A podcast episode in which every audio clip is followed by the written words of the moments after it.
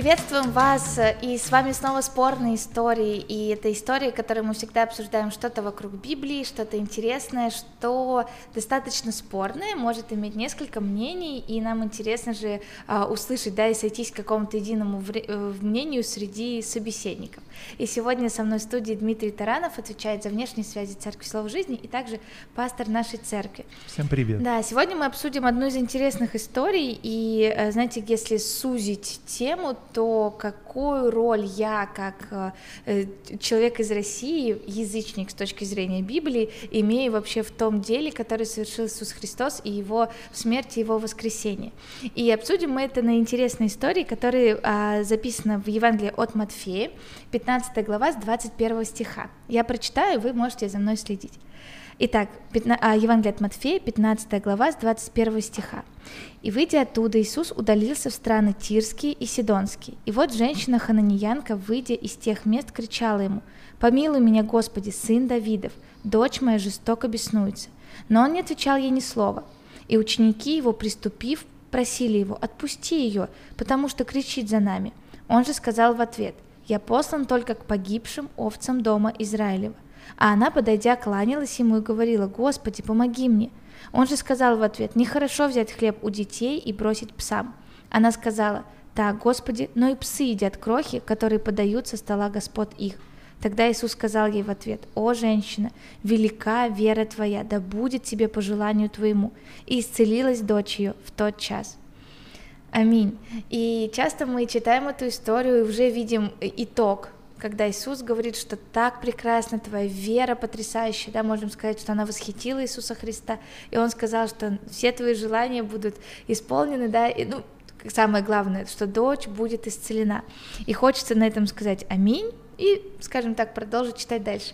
Но меня все-таки э, а, задевают некоторые, как э, какие-то интересные места из этого писания, вообще как как Иисус общается здесь с этой женщиной. И поэтому хотелось бы разобрать сегодня с вами эту историю. И давайте начнем с самого начала. Итак, 21 стих. «И выйдя оттуда, Иисус удалился в страны Тирские и Сидонские». Дмитрий, первый вопрос вам сегодня. Страны Тирские и Сидонские. Что это вообще? Как мы можем представить себе, что происходило? Тирские и Сидонские э, страны – это местность на побережье Финикии, это Средиземное море. Если от современного Израиля смотреть по карте, это чуть выше по побережью Средиземного моря. И находился Тир э, где-то в 50 километров от Галилеи и 80 э, километров э, Сидон от Галилеи, то есть это они чуть выше. Тир, потом по mm-hmm. берегу, если идти, то дальше идет Сидон. А, вот там находились географически эти э, страны, эта местность. Да, хорошо. И дальше указано, что женщина была хананиянка. Что это был за народ во, во времена Иисуса Христа? И вообще исторически, наверное. Исторически, если посмотреть, э, кто это такие, от кого они, э, кому они принадлежат, то это уходит корнями к Ною. После потопа выжили он и его дети, и один из сыновей, выживших после потопа, э, его звали Хам. И э, сын у Хама Ханаан. И вот у Ханаана э, было 11 детей, и по именам каждого из этих детей были названы впоследствии уже разные народы, которые мы знаем и читаем о них в Библии. Это Ивусей, Гергисей, Хиттей, Амарей, и вот эти все, другие. которые мы обычно пролистываем, наверное, да, ну, как бы да, глазами. Да, да, да это угу. и, и не только пролистываем, и те, которых нужно обходить стороной. Да, вот. Да. Это как раз вот те народы. И вот именно эти народности, они населяли а, землю а, а, Тира и Сидона. Их наз, называли хананиянами, они были язычниками, они поклонялись э, всему и вся поклонялись деревью, приносили в жертвы и детей, и все что угодно, и разные, то есть духовные извращения, которые были в этих народностях. Поэтому в Израиле их называли псами, и, э, в принципе, у них не было никакого общения с ними. Э, вот, то есть это вот языческие народы, оккультные народы, э, поэтому вот то, что наполняло ту землю. Интересно, потому что есть то, что я сейчас услышал, для меня возникает еще один вопрос, а что Иисус делал вообще среди подобных людей в подобных городах? Ну, то есть, как, что заставило его туда прийти? Это интересно. Да, и здесь, наверное, стоит обратить внимание на контекст, э, почему он туда ушел. До этого у него произошел спор с фарисеями, когда те начали э, обвинять э, учеников, что вот они там во время поста, вот они руки не моют, еще что-то, то есть, ну, свои законнические э, претензии. Э, Христос обвинил их, э, обругал их, и после этого он удалился, то есть э, как бы он скрылся, то есть хотел э, уйти вот в безлюдные места. Я думаю, что, наверное, вот те места не самые безлюдные для э, иудеев. Э, Которые то есть, точно не пойдут в вот в вот туда да, они точно, точно не, пойдут, пойдут, да. Но вот удивляет единственное и смущает тот факт, что э, ведь это далеко, да, даже 50 километров, это сколько нужно идти э, по времени? Для нас сегодня это час езды, но он действительно прошел но пешком, долго. Да. да, пешком это очень серьезно, и, э, и это интересно, почему именно туда, да. и почему так далеко. Хорошо, и тогда следующее, когда особенно мы понимаем, что это была за женщина, в какой атмосфере, да, она жила, а, и что Иисус туда все-таки дошел. А, следующее, что, опять же, тогда удивляет, после того, что вы сказали, да, что мы читаем в 22 стихе, и вот женщина Хананиянка, выйдя из тех мест, кричала ему, помилуй меня, Господи, сын Давидов, дочь моя жестоко беснуется. Отчасти жестоко беснуются я могу понять, потому что живя в такой культуре, атмосфере, наверное, это имеет место быть. Но вот ее обращение, помилуй меня, Господи, сын Давидов, каким образом, ну или как мы можем представить, как женщина хананьянка вообще могла обратиться к Иисусу вот подобными э, обращениями? Да, ну, во-первых, стоит отметить, что это за обращение. Сын Давидов, да, когда еще в книге царств мы читаем о том, как Бог дает Давиду обетование и э, пророчески э, возвещает ему о семени, которое родится от него, Э, в поколениях, э, которые, царство которого э, будет утверждено вовеки, навечно. И это обетование, это пророчество, которое было, сохранялось в памяти израильского народа, и они ждали этого момента. Mm-hmm. Вот. И поэтому сын Давидов, это было пророческое, мессианское обращение, что это означало прихода Мессии. И вот эта женщина, она по сути исповедует Иисуса, исповедуют его мессией, э, сыном Давида, спасителем, который пришел. Хотя на тот момент еще был большой вопрос. Он ли это? Не все его таким он? признавали, да? Не все его признавали, было много вопросов э, фарисеи. Мы, мы помним, чем все вообще закончилось угу. вокруг э, Христа. Соответственно, но она каким-то образом это почувствовала и поняла.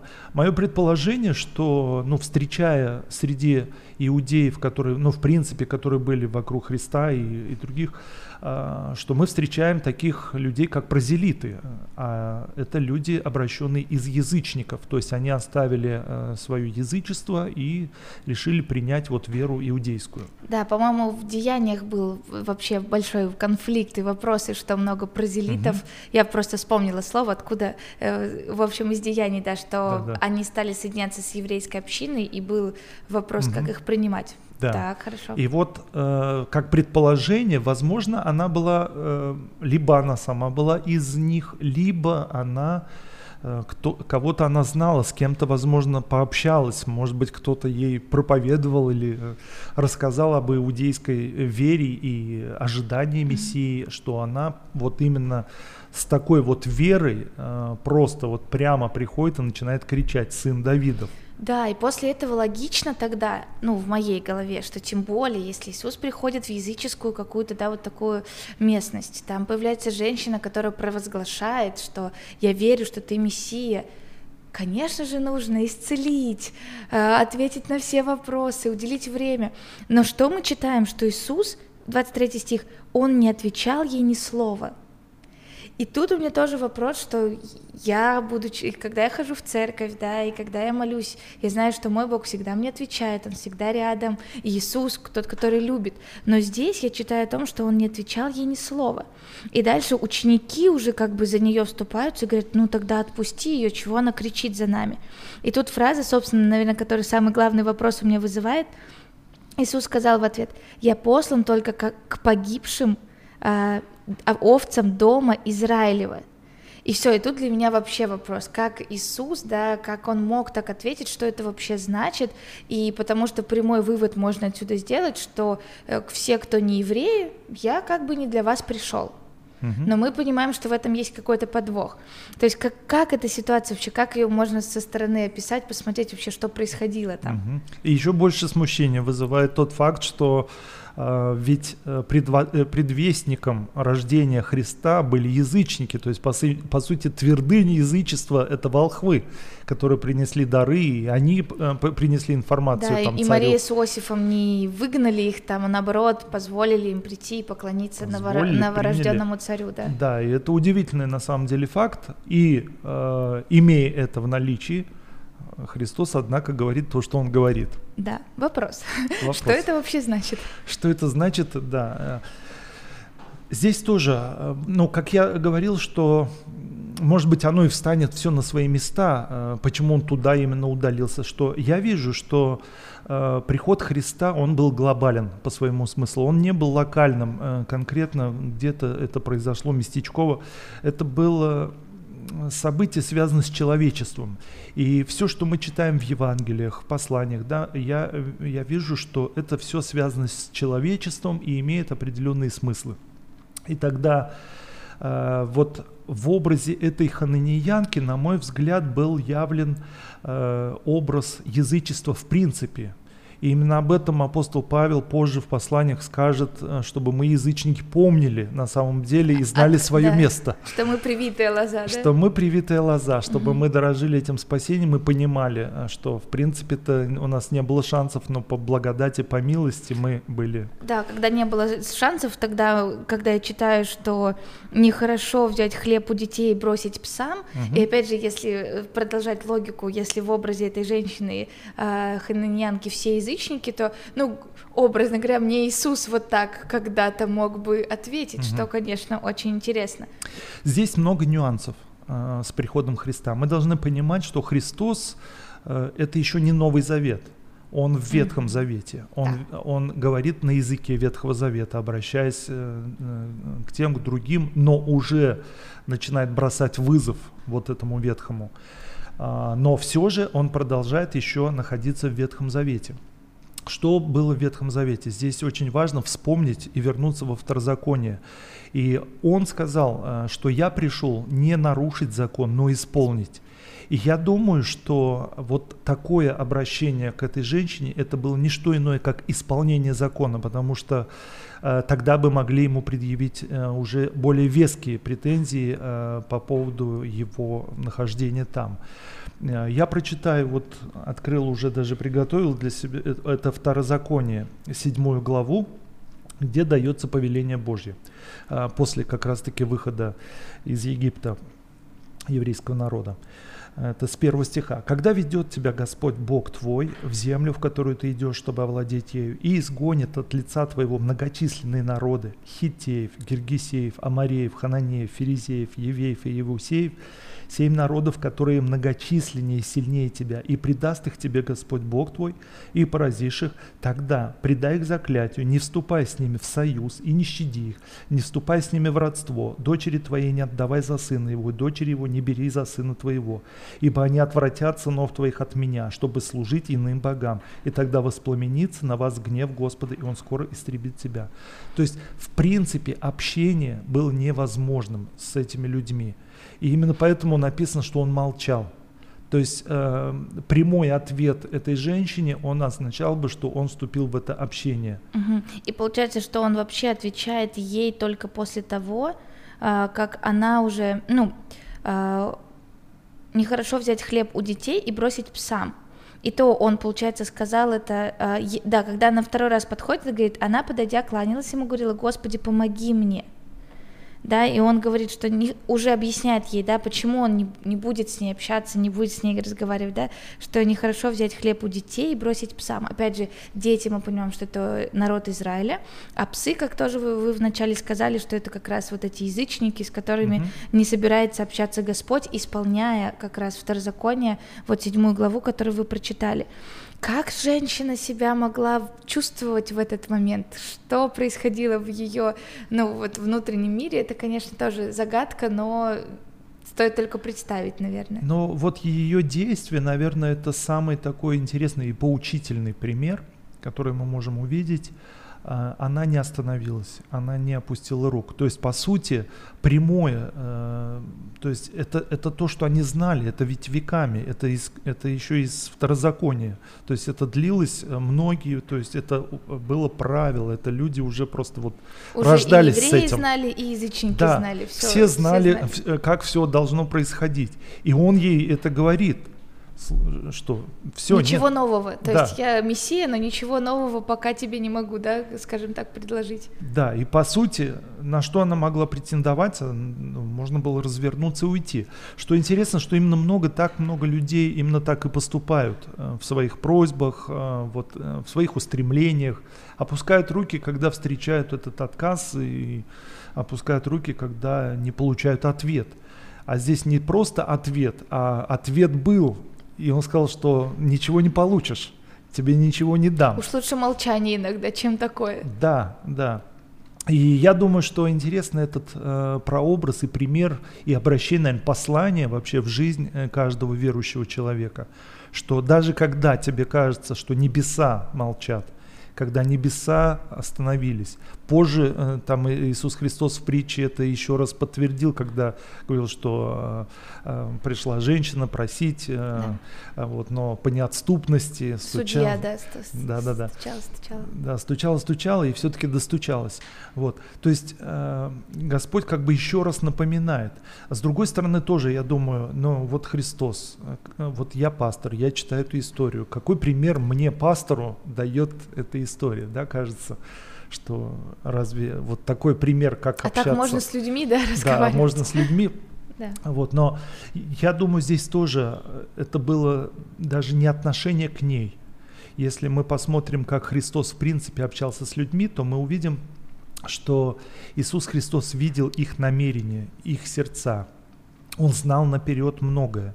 И он наверняка знал, э, на что готова и способна эта женщина – он уже, э, но он хотел, чтобы увидели ученики. Чтобы это тайное стало явным. Чтобы стало сказать. явным, чтобы, он, э, чтобы ученики увидели, э, насколько можно далеко идти в своей вере. То есть, по сути, эта история бросает вызов нашей вере. Как далеко я могу зайти, насколько далеко, как, как я могу стоять в этой вере до конца, до последнего, потому что часто бывает так, что уже все, кажется, ну никаких шансов. То есть у этой женщины не то, что шансы были исчерпаны, ее уже и, гнали буквально. Да. Все, и причем сам Господь. Да, одно дело мы от людей чего-то пытаемся добиться, но здесь сам Господь просто гонит ее и обзывает ее, да, ну и когда она, а, он говорит псы, то есть она понимает, что да. отношение к ней как к язычнице. Да, да, то есть она понимает именно, указывая на их э, культуру, на их э, порочность и многие другие. Ну а дальше мы видим смирение э, от нее, потому что она говорит, да, псы, но и псы подбирают крохи со стола господ. И вот тут, наверное, тоже очень интересно ее смирение и ее какая-то неотступность, как раз, с которой она идет до конца.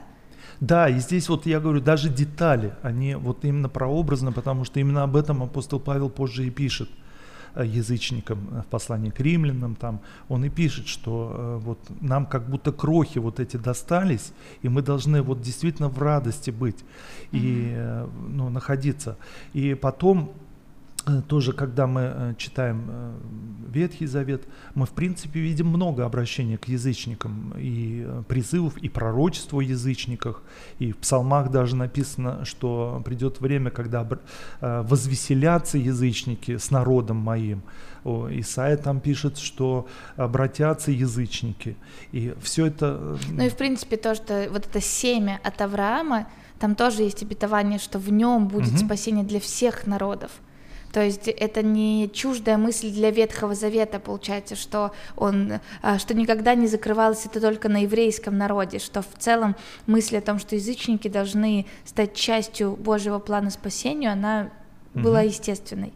Да, да, так и есть. Получается, что э, Господь, Он э, ответил на ее веру по неотступности, и таким образом она получила исцеление. Причем интересно, что тоже прообразно, что эта женщина, она просила не для себя, а просьба-то как раз-таки заключалась по отношению к ее дочери. То есть она просила о ком-то. И это тоже очень символично, и эти смыслы раскрываются для нас. Э, вот, но э, в целом мы видим, что э, по сути вот в, этом, в этой встрече состоялось вот именно пророческое какое-то пророческая новость для язычников о том, что может произойти. И, и тогда здесь и э, тоже мы, может быть, и ответим себе на вопрос, а почему он там оказался. И тоже, что он, скорее всего, он оказался там не случайно, не случайно да. но он должен был совершить вот это тоже событие, пророческое событие, э, духовное событие, которое позже вот откликнулось. Еще один угу. интересный момент, о чем, почему э, Господь, э, мы прочитали об этом, да, что он, он должен был исполнить закон, э, и другой момент, что он был тоже, он должен был быть сосредоточен на погибающем, Библия говорит, да, погибающими э, овцы дома э, Господня.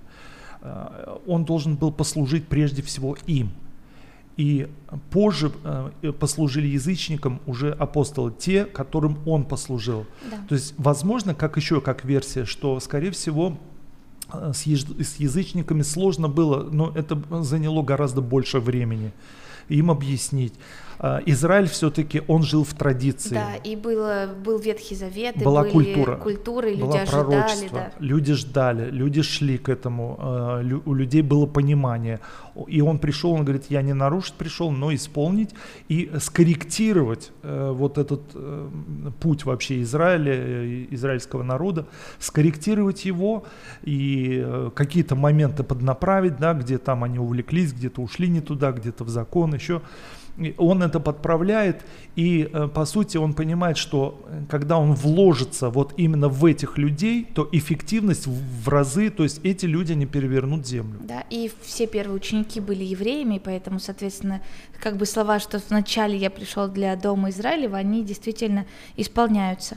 И еще один стих, а, а, тоже как может быть, э, так усугубить чуть-чуть вопрос, уже это при рождении Иисуса Христа, а Евангелие от Матфея, 1 глава, 21 стих.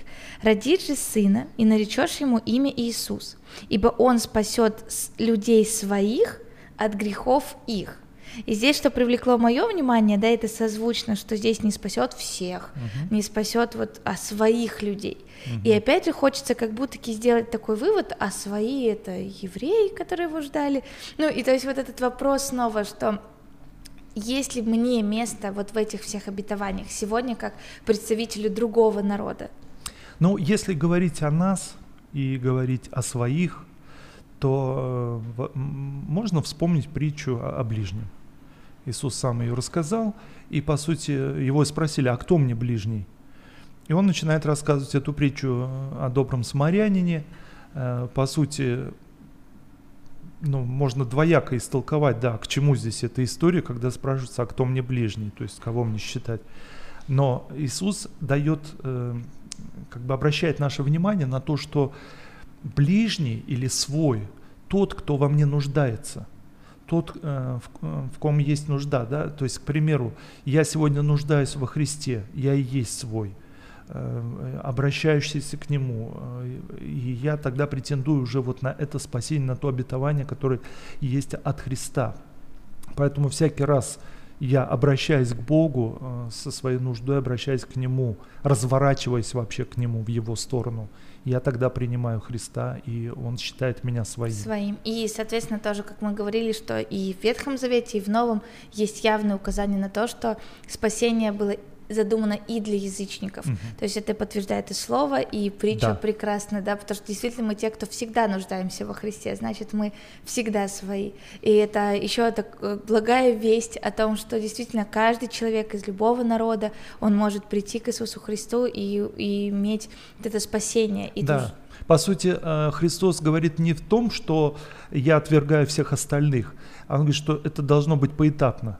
Да. То есть сейчас э, время для того, чтобы послужить Дому э, Господню, и дальше уже э, это распространится ко всем остальным. Да, здорово. Ну, несмотря на то, что мы, может быть, не прямо ответили на вопросы, там, а как чувствовала себя женщина, как mm он мог сказать, но мы понимаем, что в этом есть действительно общий смысл, что в этом есть прообраз для каждого из нас, в этой женщине, и что, э, несмотря на то, что Иногда мы слышим молчание или сопротивление, но наша вера и то, что мы нуждаемся в Иисусе Христе, она будет всегда выше, и ответы мы получим в свое время, и как мы видим, да, как здесь написано, что действительно, что Он исполнил ее желание, и ее дочь исцелилась, и это тоже обетование для каждого из нас. Важно э, не опускать рук, не сдаваться, не смущаться внешними обстоятельствами, они могут быть обманчивыми, и важно понимать, что у Бога есть ответ для нас, когда мы продолжаем верить.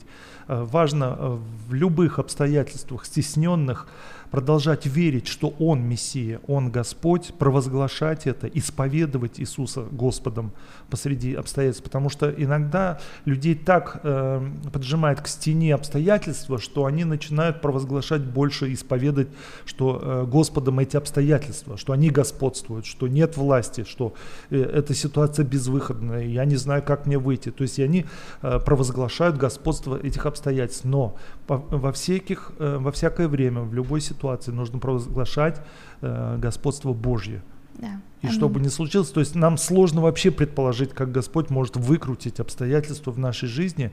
Мы пытаемся предполагать, и это, наверное, одна из наших проблем, почему мы ответа не имеем. Что мы заготавливаем какие-то пути, сами себе ставим в этих путях тупики, что это невозможно. И, и сидим... потом говорит, ну и Бог теперь сделает что-нибудь с этим. Да, и, и сидим и верим, что ничего невозможно сделать. Да, сто процентов. А, и в конце передачи а, мы, я думаю, в принципе, ответили на вопрос. Хотела бы задать три таких блиц а, вопроса без контекста, так или так. То есть я буду называть два понятия, и мне просто интересно, как вот быстро вы ответите. Mm-hmm. Это какие-то вопросы из истории церкви, какие-то из, ну, в общем, разных, разных сфер. И тогда просто называю и, э, не знаю, посмотрим, вдруг в чем-то разойдемся. Хорошо, тогда три вопроса. Окропление или погружение? Погружение. Афанасий или Арий? Афанасий. А, пред, предопределение или предузнание? Предузнание. Все, отлично. Так, все, пока вопросов нет, так что как это можно поставить э, галочки, что во всем сходимся, очень здорово. Хорошо, тогда, Дмитрий, спасибо большое, что сегодня спасибо. помогли нам разобраться в этой истории. А, верю, что она послужит каждому из нас таким назидательным моментом о том, что даже если мы что-то кажется странным, может быть, иногда, когда мы читаем Библию, но есть ответы и есть смыслы, если чуть-чуть глубже коснуть. И в этом смысл, а, в этом цель тоже нашей передачи, чтобы вы все больше и больше вдохновлялись и наслаждались Божьим Божьим Словом и множеством граней, через которые открывается Божья любовь каждому из вас.